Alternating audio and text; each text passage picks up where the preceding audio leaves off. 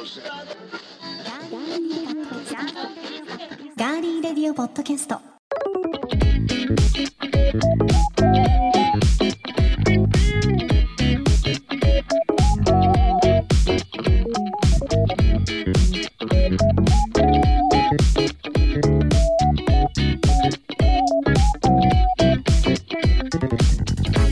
皆さんこんにちは。10月4日火曜日いかがお過ごしでしょうか？今週も名古屋のスタジオからお送りしていきます。ガーリーレディオポッドキャストお相手は私高田沙織です。えそしてこの方に今月の目標をお話ししていただきましょう。どうぞ。皆さんこんにちは。ディレクターの足立です。10月の目標は新しいチャンスを2つ以上作る。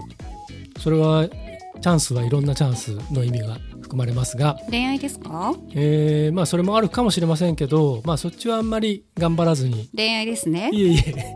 もういいです。もういいんですか？よくはないけど。はい。な感じです。チャンスを2つ。はい。はい。よろしくお願いいたしますあちなみにあのご報告します、はい。えー9月の目標は達成しました。あら3つの企画書、はい企画を通しました。ああ素晴らしい。ありがとうございます。おめでとうございます、はい。そのうち一つは、えーまたこのガリレディで発表します。あらお楽しみに。楽しみですね、はい。どうなりますでしょうか、はい。さあ今月の足立剛にも期待していただきながら、まあね、世間では人気落語家の三遊亭円楽さん、はい。そして、えー人気プロレスラーで、えー元国会議員のアントニオ猪木さんがうん。お亡くなりになるというですね訃報が続きまして、はい。まあ、ちょっとこうねいつも見てた人とか、うん。いつもいらっしゃるのが当たり前だった方がいなくなってしまうっていうのは心に影を落としてしまうなっていうのを実感したりしてるんですがうん。足立さんはイベントなどでアントニオ猪木さんとはうんお会いしたことはあります,、あそうですよね、はい。あのーテレビ局のイベントのフィナーレでサプライズ登場をしたことがあって、え闘魂ビンタいはいただきました、そうです。あの僕はされてないです。僕はスタッフなんで されてないんですけど。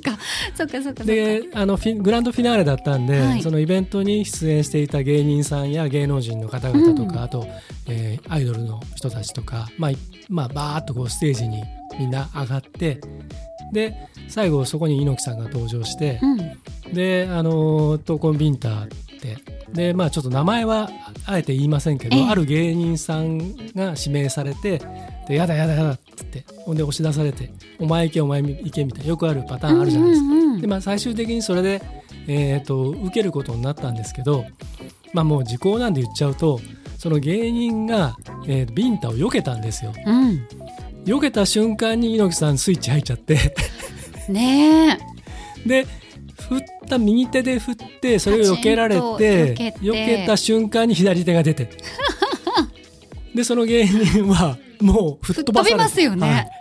もう100%の力でいくんで。あー。100%ってことはないけど。はい。でその後芸人裏でずっと泣いてて。で先輩の芸人とかうん。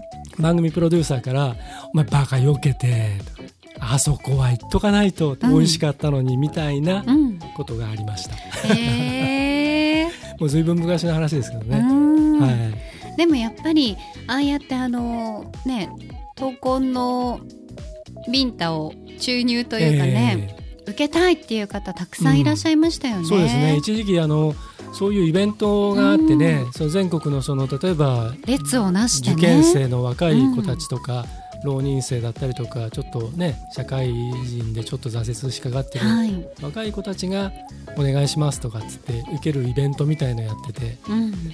いやでもすごいね人で僕思うんですけど、まあ、円楽さんもそうですしあの猪木さんもそうなんですけどあのかつてそういう人たちってその晩年特に体が弱ったりとかええ。あの人前に出るのがちょっとはばかられるような状態になったり例えば言語的な障害や、まあ、体がちょっと不自由になったりするとそういう姿を見せるべきじゃないっていうのであの表に出てこなくなることって多かったじゃないですか。はい。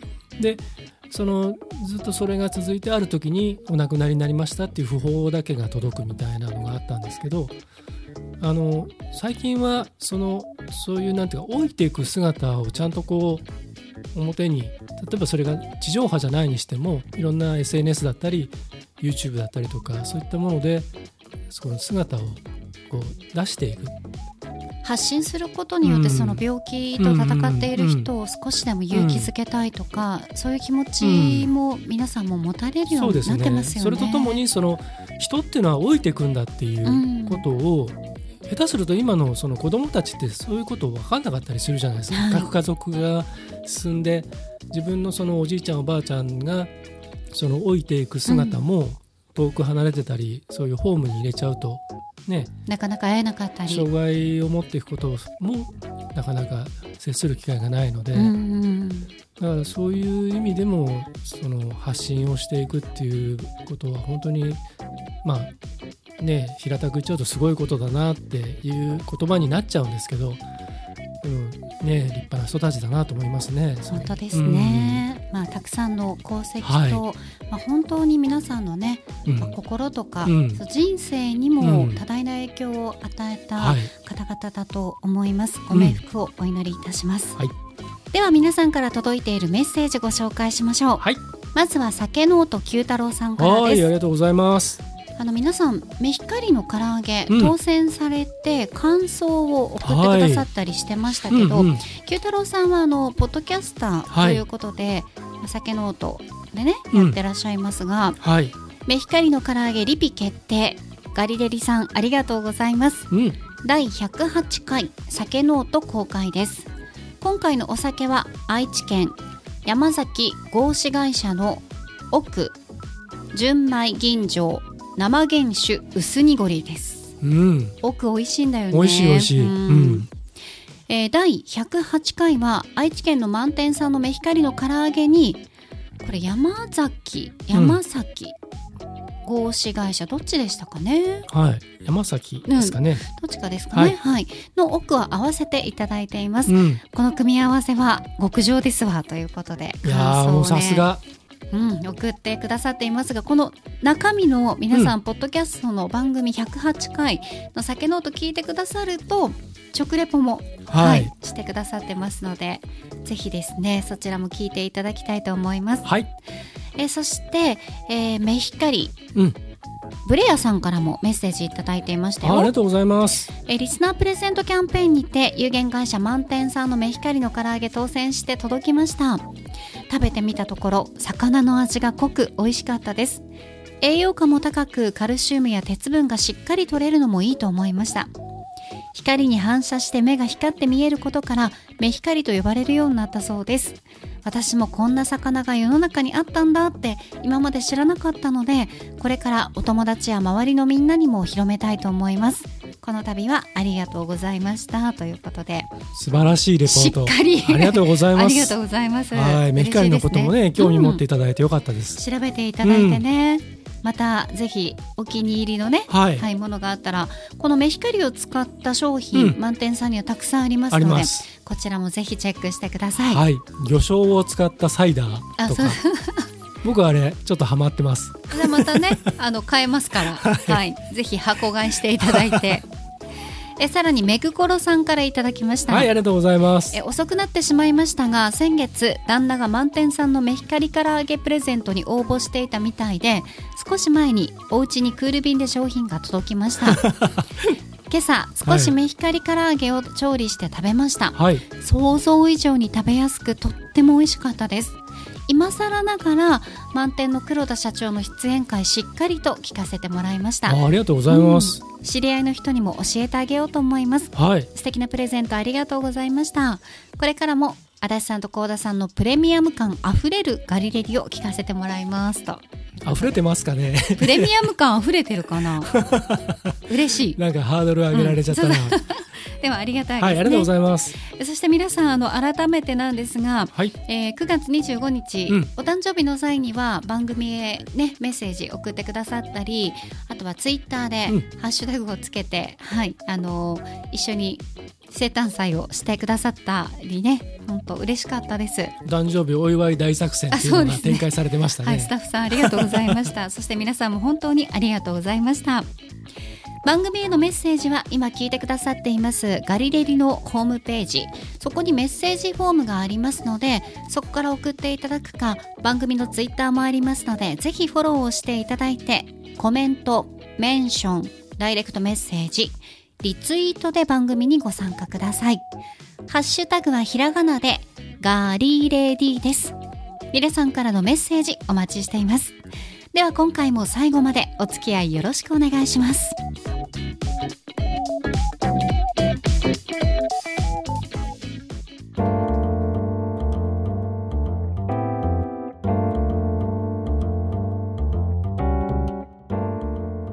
名古屋のスタジオからお送りしていますガーリーレディオポッドキャスト。さて10月に入りまして、うん。今年最大の値上げ月がやってまいりました。あああああどうしましょいや本当困りますよね。うん。もう本当このガリレディでも値上げの話題というのは、はい。こうその都度バターが上がったぞとうか、うんこれが上がるんだとかねうんいろいろとご紹介してるんですがはい。今月、うん。この10月に国内の値上げラッシュがピークを迎えています。うん。食品飲料だけでなんとですよ6500を超える品目で値上げが予定されていてはい。価格引き上げの波はハムやソーセージマヨネーズ焼肉のタレチーズペットボトル飲料など広い範囲に及んでいますこれまで年内最多だった8月の2.5倍を超える記録的な値上げ月でこの結果年明け以降のこれまでに値上げされた品目数は2万を超えました。ももう2万種類ってほとんどだよね。ほとんどもっとあるんだと思ううけど、うん。気づかないやつもあると思うんだよね。前ほら2人で話してたじゃん、うん。レシートというか、うん。あのお会計の時に、え1000円ぐらい買ったと思ったら、はい。2000円弱ね。あれ？みたいなあ感じになってることとかね、ーはい。あったこっそりりするんですが。値上げしてるやつもいっぱいあるからね。いっぱいあるんですよ、値上げ率は平均で14%に達する勢いになっております。14%ってさねすごいよ。案外。え何なの？って感じもって考えたら。いやいやいや本当に、いねやちりつもじゃなくてもすごいよね。ね単にね、いやいやすごいです今回この調査を行いました帝国データバンクはほとんどの食品飲料で値上げが起きているとしています。そして私たちのようなお酒を愛してやまない、はい、ね、人たちが困るのが、うん。ビール類をはじめとした種類、まあうん。酒ねお酒類はでい。値上げが相次いでいることです、うん、ビール大手4社はビールや缶チューハイなどの価格を1割前後引き上げました。1割ってあっ結構あった？私たちが1日に1本飲むとしたらそれはを2日か3日に1本にしなきゃぐらいの感じですよね。ですね。いや昨日行ってみたんですよ。はい。あのあスーパーへ？に。うん。10月入っはい。てどうなってるかなって、やっぱ上がってますうんね辛いな。そうですあね。うん。だからあれですよね。あのいわゆるそのなんていうか有名ブランドのその、まあ、ビールに限らずビールテイスト飲料だったり、発泡酒だったりとか、発泡酒私大体飲むので、うん。うん。いろんなものも軒並みこう上がっていく中でますますそのいわゆる、まあ、プライベートブランドあるじゃないですか。うん。例えばイオンだったりとか、美味しいですよね。そういったところのものも上がってました。上がっていくでしょ、うんまあ、上がったといってもなんとなくもうだんだん感覚が麻痺してくるんでその有名どころがえこんなに高くなるの？ってなるとそれに比べるとっていう感覚にどうしてもなっちゃうじゃないですか、うん下は下で上がってるんだけど。でやっぱりそっちへ流れていくから僕も実は昨日ちょっとあのスーパーちょっとブラッと寄やってみたんですけどうん。あのもう歴然と安いやつが全部もう品切れ、あそうそうそうそう。うん、あのねね日によってほら例えば、えー、と A 社がちょっと安い日 B 社が安い日ってあるでしょ？うん。たま6巻入りのやつとかがね。そうそうそうそうそう。うん。それがねあのとあるブランドのやつが一番安かったんですけど、うん。その日はね。もうそこだけね売り切れ。ああ、そうなんだ、はね比較的山手にあるスーパーでですよ。ああはい、じゃあみんなやっぱ回ってるのかな、うん、まあかもしれないしそういうやっぱりちょっとこう中流以上の皆さんにとってもそんなにねあのやっぱり深刻になってきてる可能性があるかなみたいな。9月の、えー最後の3連休だとか、うん。最後の土日は、うん。ああいったディスカウントショップだったり、うん。まあ、もちろんイオンとかもそうですけど、箱買いでねね。いろんなものを買い求める方がね、あの多く見られたというのも新聞に年配の載ってましたね。年配の方がちょっとテレビでインタビュー答えてたのを見ると、もう年末年始分までこれでいくみたいなあことだからもう言ってましたね。本当たくさん買ったってことですよね。まあこういったあの家でうん。飲んだり食べたりする分だけではなくて、うん足立さん実は外食業界でも値上げの波がはい。続きます。うん。え回転寿司大手の一皿税込みこれ一皿税込みの最低価格はい。でしたよね、はい。みんなね。そうですね、うん。はい。のくら寿司で110円から115円に引き上げられたほかうん。スシローでも、えー郊外型店舗では110円から120円に値上げとなりました。うん。また吉野家でも牛丼の並盛りが店内で飲食する場合は税込みで今の426円から448円に。はいまた新幹線に乗ってねあのうん。営業行ったり仕事行ったり観光の帰りに召し上がった方も多いんじゃないでしょうか。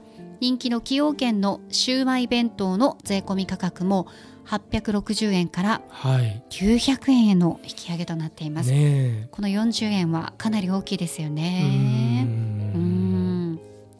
まあガソリンや電気代などエネルギー分野でこうだいぶ先行してて、はい。ガソリン高すぎるねみたいな話してましたけど、うん。ここからは食品を中心に暮らしに関わるうん。幅広いものでこう値上げがねこう始まったと言っていいのか、まあ、今月が最大のピークうん。にとりあえずなるような様子を見せているということですね。うん。うん。このような物価高を加速させた大きな要因の一つというのは、はい足立さんも前言ってました、うん7ヶ月前のロシアによるウクライナ侵攻だと言われています。うんもともとコロナ禍から世界的に経済が立ち直る中に供給が需要に追いつかず去年以降原材料や資源の価格は上昇基調をたどっていたんですが、うんこのウクライナ侵攻がそれに追い打ちをかける形となったんですね。ただし日本だけ物価が上がっているのかといったらそうでもないんです。うん。物の値段は世界で一段とこう押し上げられていて、うん。8月のアメリカの物価上昇率は8.3%、うん。またユーロ圏は9.1%イギリスでは9.9%に達しているということです。この急激な物価高を抑え込もうと欧米などの中央銀行が相次いで進めているのが政策金利のまあ引き上げうん。ですよね。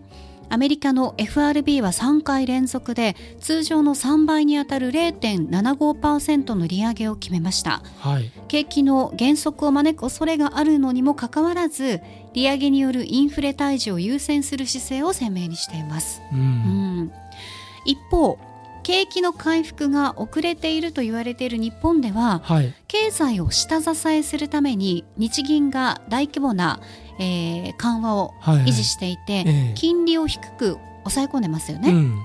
主要な国や地域で政策金利がマイナス水準に沈み込んでいるのは日本だけという形になっているんです。これね、この前のその日銀がまあその市場介入っていうのがあった日に、まあニュースを見ていてでなんかそれがなんかこういろいろ遅きに失してる感もありうん。かつそこそこかみたいなのもあったりとかしてね結果その市場がまたちょっといろいろあまりいい状況になってない。なんかあの私たちその生活をしている人たちと、うんあえて発表する人たちうのん。生活の水準にかなりの差があるのではないかっていうふうに考えたりもするんですけど、まあ、結局そのどうしても日本の場合は、まあ、もちろん僕は全部分かってるわけじゃなくてうんうんうん。喋りますけど、はい、あの全然ねあの的外れなこと言ってるかもしれませんけれどあのそのいろんなことをし施策をいろいろこう発表していくためには当然その前段階でいろんな根回しとか意見調整とかって実はあるんですね。例えば、まああのえー、と給付金みたいなものとかワクチン接種だとかいろいろ国がやっていく今のその、ね、対策とか施策があるじゃないですか。でそれだって例えば大臣が、えー、と発表する前には一応やれる前提の,、その最低限のことを整えたからじゃないと当然発表ができないわけです。そうですねでそれがそのいろんな縦割りだったりいろんなこともあって時間もかかるのとともにいろんな業界団体のいろんなその忖度があったりとかまあこっちを立てればこっちが立たずみたいなものもあったりする中でやっていくのでだからめちゃくちゃ時間がかかるやつもあればすげえもうあの拙速を尊ぶとかっつってもう適当にまず走っちゃってやることもあってだからその市場介入とかああいうのも実はそのあの日に決めてるわけじゃないんですよね。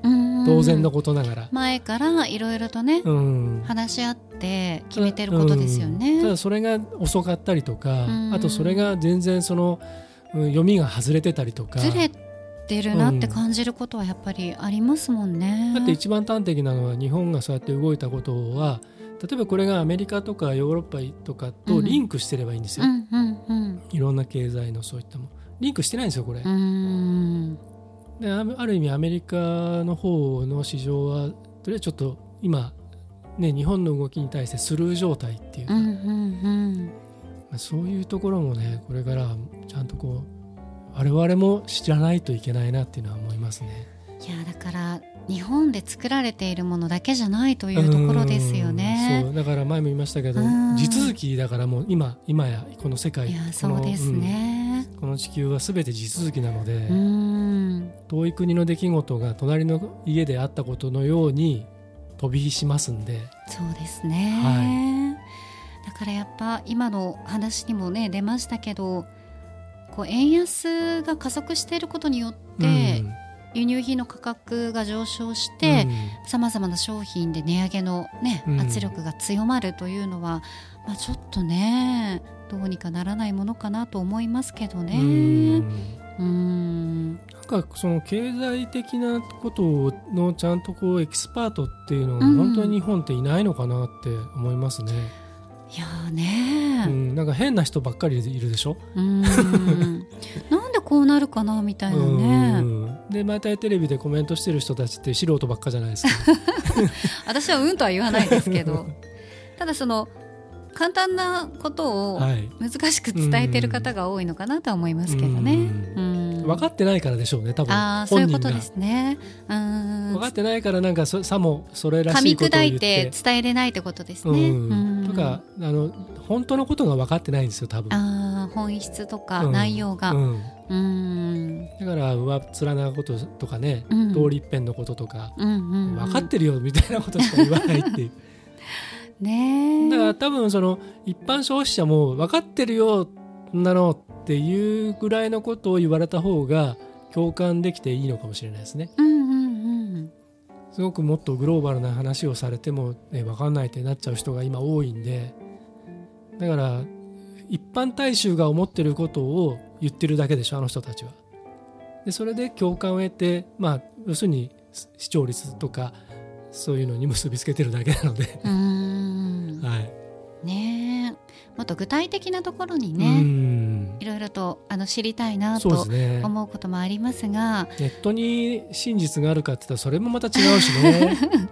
いやある時もあるしね、ううんん。ない時もはい。ありますが。はい、さあこの物価高の波というのは年明け以降、うん。来年ねはい。徐々に収まっていくんじゃないかという見通しも立っているそうなんですが、はい。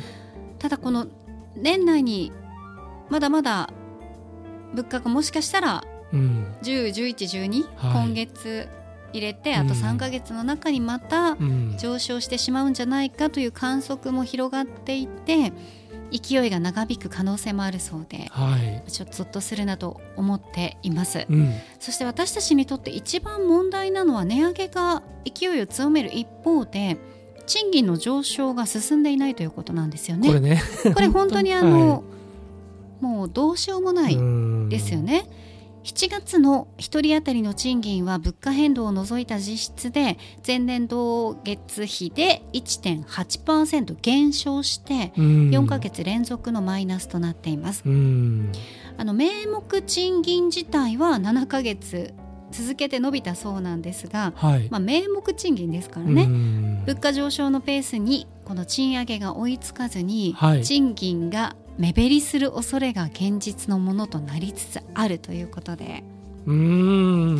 え生きていけるのかな？ねえ、うん、どうしよう。だけど本当になんだろうな。もう暗淡たる気持ちにしかなれないですよね。だってさ辛い嫌だなとかさ、うん、えこんな思いして何してんのって思うことあるじゃん、仕事で、はい、それでスーパーによって、うん、え高いどうしよう？みたいな、めっちゃ高すぎるとかね、っていう感じにもっとこれからなったらね。どうするビールが1本600円とかになったら。だってその外で飲み行くのがそうすると1000円超えるでしょ？そうなるとそう。そうビール1杯1000円とかになる。下手すると2000円とかになってくるでしょ？ちょっと一杯行くみたいな風習はもうなくなるかもしれないですね。ないしもうヘベレケになるまで飲むなんていうことはできなくなってくるでしょ、う。ん、5000ベロとかになるんじゃないですか？1000ベロとかじゃなくて、え。ー、1万ベロとか。だからあの、うん、あの僕ねこの前ねふと思ったんですけど、うん。あの今クラフトビールの飲めるお店とかすごい流行ってるし、はい、人気じゃないですか。うん、で大体クラフトビールって1杯、まあ、あのハーフパイントで、まあ、600円とか800円とか、うん、でワンパイントで、まあ、あの1200300円から2000円とか、ね、結構まあそこそこの金額するじゃないですか。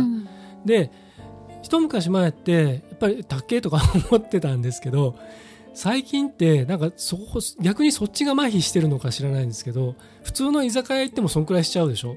あ、うんうんうん、ビールビール1本頼んで600円700円とか、うんうん、そうするとなんかクラフトビールとかであの払うお金と大して変わらなかったりすると、うん、なんかクラフトビールで美味しいの2杯飲んだ方がいいやとかなってきてる自分がこの前いて。外で飲むんだったらね、うんうんだからそのなんていうんですかね。その価値観のありようがまた変わるのかもしれないですね。そういうのあるかもしれないです。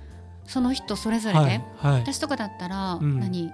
梅干しとか好きじゃない、うん、ちょっと高くても、えー、これが400円の梅干しだったら、うん、600円のやつだったらちょっといいの買っても、そんな変わらないんじゃない？みたいなね、そこであんまり差が生まれなくなってくるのかもしれないですね。そうですね。だから、いわゆる安い廉価版のものとか格安のものが軒並みそうじゃなくなってきて上にあるものってもともとまあそこそこのちゃんとね適正な価格だったりするんであのまあ多少は変わるにせよその変動のねあれはそんなに大きくない可能性があるじゃないですか。はい、そうするとその今まで例えば6枚で100円の食パン大体プライベートブランドどこもあるじゃないですか。ありますね。もっと安いのもあったりするけどああいうのでその薄利多売でやってたもので大量生産大量消費で大量破棄っていう、うん、この前ね、うん、フードロスの問題もねそこがまあいろいろ是正されてくる可能性があるので、はい、もしかするとそういう世の中にとって悪いことばっかりじゃないのかもしれないんですけどただ生活者から見るとっていうところですよね。いやそりゃそうですよ、うん、だってこれほらお家賃とかも上がってくる可能性あるでしょ、うんうん、電気代ガス代水道代、はい、ガソリン代、食費、飲料費、何を削るかっていうところになってくるんですけど、はい、難しい問題ですよね。まあ、栄養価が下がってくる可能性があるからその子どもたちとかのね、うん、これからっていうのでその健康状態とかっていうのにも影響を与えかねないので。あとはそこで、やっぱり格差が生まれたりすると思うんですよ。はいはい、子供ってほらいろんな話するでしょ、うんうんうちは昨日何食べたよとか、うんうん、あれだったよとか、どこ行ったよとか言うじゃない、うん、でそれでまたねこうあうちはそんなの食べてないみたいなことがまた現実のものとして現れるかもしれないですし、ね、まあ、今もね、そういうところもあると思うのでなんとかしてそういうなんだろうな小さい頃の格差特になくしていくべきだとは思うんですけどね。そうですね、うん。まああね。もちろん健康状態が一番ですけどね。そうですね、ううんん。だからその国や自治体にだけ任せてるんじゃなくてこれからは多分民間でいろんなことが動き始めるんじゃないでしょうか。うんうん我々としてはこれから本当にどこを選ぶかその例えば政治的なこともそうだしそういうあのいろんな企業だったり組織だったり団体だったりどこにどこを選んでどこを支持してどこと一緒にこう努力をしていくかっていうことがまあ本当に求められるでしょうね。そうですね。まあいろいろと節約しつつ私たちもねはい、生活をうん、していかなければいけないなということを実感しました。そうですね。まあお酒もあれですよ。そあーおの酒はでもなとりあえず惰性で飲んでた部分をちょっとセーブしてで美惰性で飲んでないもんいや飲んでないですけどそのやっぱりどうしてもついつい飲んじゃう時あるじゃないですかついつい飲んじゃう時ははい。飲まなきゃやってられないの そのね。それもありますけどね。水が溢れ出す時ですよ、はいはい。その時にもうなんうんか、補充しないとね、はいもうとんでもないうん。ガソリンを 体に入れるっていうことはありますけど、ええまあまあね、ううん。ん1日1本はい、とかでもちょっと厳しくなってくるうん。時代がやってくるんじゃないかと恐れていますか。ら美味しく飲むっていうのをこう一つも守りつつはい。例えば家飲みだとしても例えば今まで2回普通に飲んでたのを1回にして美味しく飲む、あー。うん、ちょそうね。っとしたあてもそうだし、そのお酒の選びもそうだしうん。うんあのた例えば少しの差であってもねちょっといいものにするとか、うん。まあ、お同じ安いものだとしたらその安いものを美味しく飲む、ああいいですうん、っね、ていうことをやっていってでその2回まあ2回を1回はちょっと厳しいですけど、うん5回を4回にするとか、はいうん、まあそういう感じ ですかね。そうですね、はい私たちお酒の工夫は必要なようです。はい。さあではここで一曲お送りします。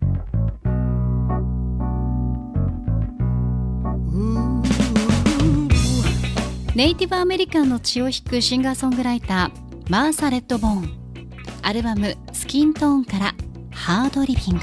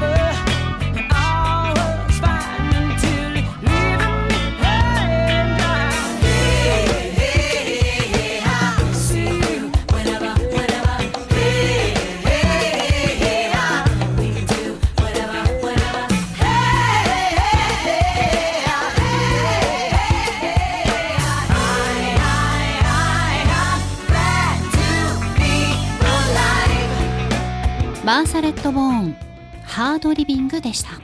はい、えーニューヨークを拠点に、えー、と自身の作品のそのライブとか、えーリリースとかもしながら結構いろんなあの R&B とかソウルとか大御所のレコーディングやライブにもご参加している。でこれねあの写真をまたあのこれ、えー、と配信の時に載っけときますけど、はい。とっても素敵な美しい方ですうん。ね綺麗な。そうなんですよ。あの僕前も言いましたけど僕ネイティブアメリカンの歴史とか文化に本当に興味があってはい。好きなものがあるんですけどもうね本当に美しいそういうそっち側から見ても というのなんでぜひ皆さんあのそのまあビジュアルだけではなくぜひ作品を聴いてもらいたいなと思います。で今日これ、えー、ともっとね実は楽しい感じの曲とかしっとりくる曲があるんですけど、えーちょっとハードな感じの曲を選びました。ハードリビング生きていくのは辛く厳しいっていうう、ん。えー前半のテーマに合わせてこの曲をお聴きいただきました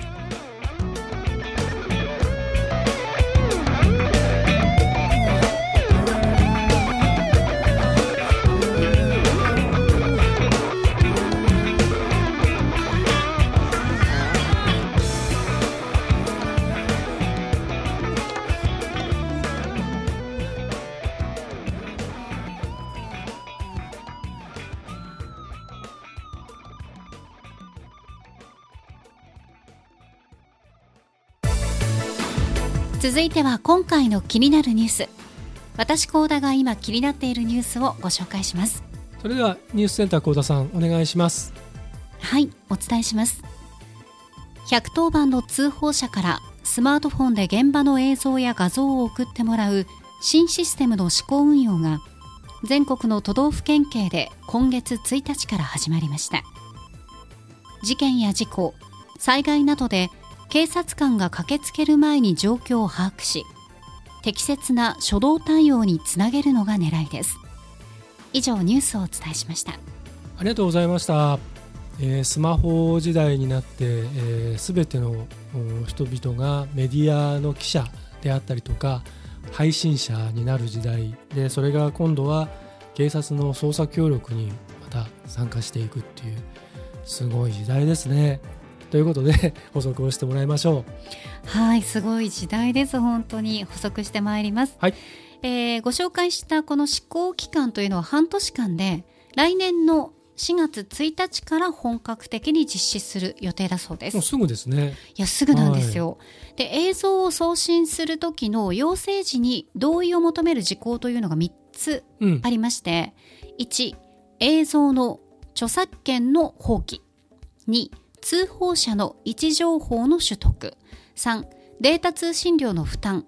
まあ、この3つなどとなっています。はいえ警察庁は施行中に通報者の使いやすさなど課題を確認してえシステムの改善をこれから進めていくとしているんですうね。んうんあのー今やその各放送局とかは新聞社とか、あそういうあのーそうですね投稿ボックスみたいなもあります。用意してね、うん、でスクープとか、うん。あの東海地区のはい新聞社のうん。LINE とか、私入ってるんですけど、えスクープみたいなやつ、うんお寄せくださいとか、はい。花が咲いたとか。NHK もね、うん。ありますよね。あのありますあります。アプリでもって。ああありますね。その何か事故とか災害とかがあるときに、うんうんうん。あそういうスクープボックスっつって。ああ事故災害用のやつがあるんですね、はいはいありますありああだから最近あのニュースを見ているとその上にこうスクープボックスに投稿された映像ですみたいな、あとは、えー視聴者うん、情報提供とかね、うん書いてありますよね。でよく問題になるのが、例えば何かあった時にその身内だったりとかそこの、まあ、例えば会社で何か問題があるとそこの社員の人とか、ええ。えーとまあ、それこそ時には家族だったりとかそういうところあと目撃者とかに、あのーそういうメディアがツイッターでこうメンションを送ってで何々新聞の誰それと申しますとかっつって。お話聞かせていただけないですか、とかとかね。この映像を使わせてもらいたいので。でで大体ツイッターでやるじゃないですか。はい。でツイッターの場合はすいませんフォローしてくださいと。でフォローして DM を送らせてくださいと。うん。っていうのがあるじゃないですかであれって僕どうしてもいまだにあれに対してあのなんか違和感があって そのなんかお願いするのになんでお前フォローしなきゃいけないんだよみたいな。うんうんうんいう気がしちゃうんですね。うんうん。で僕もあの一時期そういうあのいわゆるその動画配信とかを仕事にしていたはい。頃があって、ありますね。うん。でそのいわゆるバラエティとか情報番組的なもの以外に社会的なもの例えば消防とか防災とか防火とか、えー特に震災の直後はそういったものをその、まあ、いわゆる、まあ、ジャーナリスト側というかそういうこともしていたのでそうするとあの僕が撮影して配信したものに対して既存メディアオールドメディアから僕にオファーが来るっていうことがあったんですよ。はい。あのあそこで使ってたあれを使わせてくださいとかそれこそあの幸田さんにも出演してもらってたうんうかります。はい、番ありました組ね。が名古屋うんのその、えーと放送局から、はい。これ使わせてもらっていいですか？うんっていうことで動画提供みたいなありましたね。でやっぱりその時からいろいろ問題になってるのがこの著作権の問題っていうのがあって、であの実は著作権ってあの著作権放棄ってよくありますけどはい。あの音楽でもあるじゃないですか、うん、あります。あと,、えー、と写真とかはい。イラストとか、うん。で今いろいろ問題になってますよねトレースしてバレて見つかったとかで著作権を放棄ってよくみんな言うんですけど実は著作権って放棄できないんですよ本当は、例えば僕僕が描いたものとか例えば幸田さんが描いたカッピーの絵を、はい。カッピー。うん、カッピーの絵ここでカッピーが出てきた。うん。あれあれは著著作権はもう永久に幸田さんのものなんですよあれ書いたから私が。うん。うん田さんが考えて書いたものであって、あれ自体の著作権は、えっと要するに、えっと報酬とかそういったものはいらないですよとか自由に使っていいですよっていう宣言をすれば、まあ、みんなが自由に使えるんですけど、うんそうじゃない場合は、えっと放棄はできないんです。永久にその人に帰属するんです著作権っていうのは。じゃあ永遠にカッピーは私の隣にうん、いる。うん、いる 怖著作者は幸田沙織なんですよ。ただそれを幸田さんがこれを使って自由に例えばビジネス展開してくださいとか、うん何かライセンスのそう商品使ってくださいとかって言った時に私はもう報酬いりませんってもし例えば宣言はい。すると、うん。それはまあ自由に使えるっていうそれはロイヤリティフリーってやつですね。なるほど。イラスト屋さんのうんそうですそうです、ねそうです絵みたいな感じですね。だからそれっていうのがあるんで、うんここにあのそのえっ、とその要請時にあの同意を求めるっていうところに著作権の放棄っていうのはありますけど、まあ、それはそういう意味であってあとはまあじ位置情報を今いろいろ特定されたくないからその、ね、位置情報をオフにしている人もたくさんいるからはい。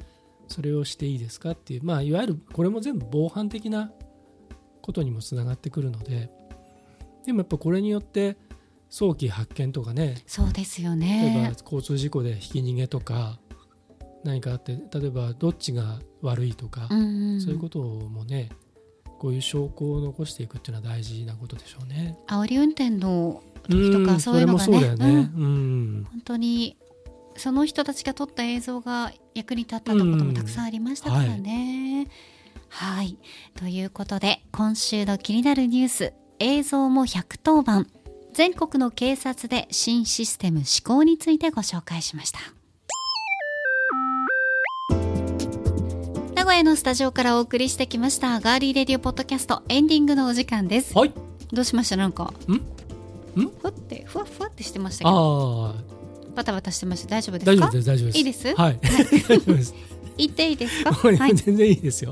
ではエンディング恒例まるの時に聞きたいおすすめの一曲、はい。今回のテーマは剛殿に考えていただきました。はい。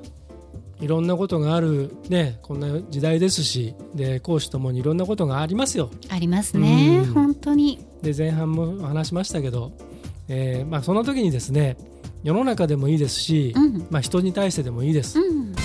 一言言わせろそんな時勢いづけるのにおすすめの一曲というのを持ってきました。はい。いかがでしょうか？いいと思います。ということで今回は先行は沙織殿です。はい。じゃあいきますよ。一言言わせろ。そんな時勢いづけるのにおすすめな一曲。先行幸田沙織。安倍真央お前が求める私なんか全部壊してやる。いいね。そうですよ。はいねそういうことだよねえ。いや、そういうことなんですよ。いやね、思い通りにこの人はこうだろうなと。はいはいそれはあなたが思っている私であって、本当の私ではありませんと。うん見た目でこの人こうなんだろうな。こうよね。うんえ、それ違いますよ。うん確認しました、うん私じゃないよ、うんっていう感じですようね。んあとはもう圧倒的に世の中に、うん何ですかね。教え方が下手な人が多すぎません？い ああ多い。やいやなんか、うんあのさっきのね、あの経済ジャーナリストの,、うんあのうんアナアナリストって言えばいいのかな、の人とかもそうですけど。コメンテーターとあそうです、ん。伝える教える、えー、なんだろうなそういう人が今圧倒的に多いのかな、とうん。言いたいことだけバーって言って、うん。はい教えました。うんっていう感じが多いのかな。ううん。ん。なんか結局その自分の範疇しか分かってないからそうなっちゃうわけでしょ？うーん。で例えば仕事全体を分かっていればそそのこうこういう流れだからこういうふうになってっていう背景を教えればこっちも納得できたりするんだけどうん。その小手先の部分だけ言われてもで何ってなった時にうん。応用が効かなくなっちゃったりもするしでそれを今度質問してもうん。本人すら分かってなかったりする場合があるんですよ。いやうね、んだかどうなんですかね。ら説明できないんですよ。分かってたら説明できるもん。まあまあそうね、うんそうね、そはいれはそうかもしれないですね。なのでこの曲を 選ばせていただきました。す。いいと思いまます。す。では高校行きましょうか。今回のテーマ一言言わせろ。そんな時勢いづけるのにおすすめの一曲高校足立剛。エゴラッピンサイコアナリシス。いいですね。これです。これはなんでかっていうとですね、はい今日最終回のテレビドラマあはい。「オリバーな犬ゴシュこの野郎」あれもう最終回オープニけ？ングテーマですね。そうか。今日がですね第6話あっという間でしたね。セカンドシーズンの3回目、うん今夜最終回。はい。でこれの、えーオープニングがこれではい。でえっ、と これのオープニングがこれで 語彙力。カップリングこはいのサイコアナリシスのカップリングの「ザ・ハンター」っていう曲がこの挿入歌で使われているんですね。でこれのあの2つ2曲セットになっているのが、えー、とサブスクでも配信されているんで、えー今夜のドラマとともに皆さんにもこれ聴いていただきたいのとともにですねこのあれですよドラマのタイトル「この野郎」ですよいや本当に 気持ち的には。この野郎ですよはいね。はいいやでも私も初めてそのセカンドステージ？ん？セカンドシーズン？セカンドシーズン、うん。うん。をうん。こう見出したんですけど。はい。見ました？1話はまだ。あー1話を見たぐらい。第4話ですね。第4話？そのセカンドシーズンの1話目じゃなそうくて1話目。うんそうです。はいはいはい、うん。すんごい人たち出てくるじゃないですか。もうサプライズでそのセカンドシーズンのあの第4話うん、に、えー、とむちゃくちゃな人がえーっていうような人たちたくさん出てました。放送される前にセカンドシーズン追加キャスト発表っつって、うん。えー、すげえじゃんってなって、うん。その時にもずっと秘密にされていたのが放送の時にいきなりあの2人がドーンと出てくるっていう。ねえ。びっくり、でしかもあれがカメオ出演だと僕最初思ってたんですね、はい。ただ第5話でちゃんとストーリーに絡んでくる。まだ第5話見てないですから。はい、ねえ、はなんだかあのあっという間にうん1話見終わりました、い、でしょう。展開が早くないですか？いや登場人物がわちゃわちゃしてるから、うん。うん。わちゃわちゃしてるんだけど、うん。あれすごいなと思うのは一人一人ちゃんと描いてるでしょ？いやそうしかも一人一人の個性が強いから、ね。あれああいうことをなんで朝ドラでできなかったかなちむどんどんはっていう。私最終回見れなかったんですけど。あ見なくていいですなんか コントですから海に最終回。海に向かってはい。ね、うん。なんか豚？豚？あ豚は関係ない。あれは多分まあまあ誰かがつけたのかな、あはい。もう最終回はコントなんで見なくていいです、ニーニーが、まあ、あのねタクシーのお金払ってなかったみたいな そうです。のははいちらっと見ましたけど、ええねえ、うん。まあまああのそこはケチつけてもあれなんで。今夜のドラマを。はい今夜のドラマはぜひチェックしていただきたいそして次の朝ドラうん「舞い上がれ。うん。これは楽しみだね。はい。長崎」ねえ。五島列島。楽しみ。ね。タコが出てきますよね。そうです。はい、いいと思います。はい。綺麗な景色も見れると思い最ます。近すごい長崎フィーチャーされてますよね。ニュースでもいろいろやってたしなんかイカのイカの漁がうん。始まってみたいなうんこともやってたりとかあとあのあそこにいっぱいねあの海にあるその島をい島が多いですからね。ろいろ紹介して、はい。で炭鉱の後を、うん。こんなところにこんなものがとかっつってうんうんうんいう特集をやってたりとか、ぜひ長崎へお出かけください、ぜひぜひ。はい。そうだ来年の目標それにしよ九州行くんだよね。うそうそうまず九州。九州行ってないから福岡で美味しいもの食べて、はい。長崎で美味しいもの食べて、はい。ずっとこうねはい。こう下までドライブしたいと言ってましたもんね、そうです。はい、はい、いってらっしゃいませ。頑張りますはい、頑張ってください。さあ、私たちがおすすめする音楽は。Spotify のプレイリストガリレディレコメンド6になりました。うんはい。6でぜひ聞いていただきたいと思います、うんえこちらガリレディのポッドキャストとともにプレイリストもフォローして楽しんでくださいさあ今週も最後までお付き合いいただきましてありがとうございました季節の変わり目この先どっとうん。冷えてくるみたいですよ、そうですね、うん。本当にあのーあれですよ。だんだんこうね我々も年を重ねていきますんで、そうですね、うん。注意するポイントがちょっとずつ変わってくると思いますんで。はい。気をつけていきましょわかりました。気をつけます。うはい。温めていきましょう。はい。はい。ガーリーレディオポッドキャスト、ここまでのお相手は、ディレクターの足立でしたそして私、高田沙織でした。来週もお楽しみに。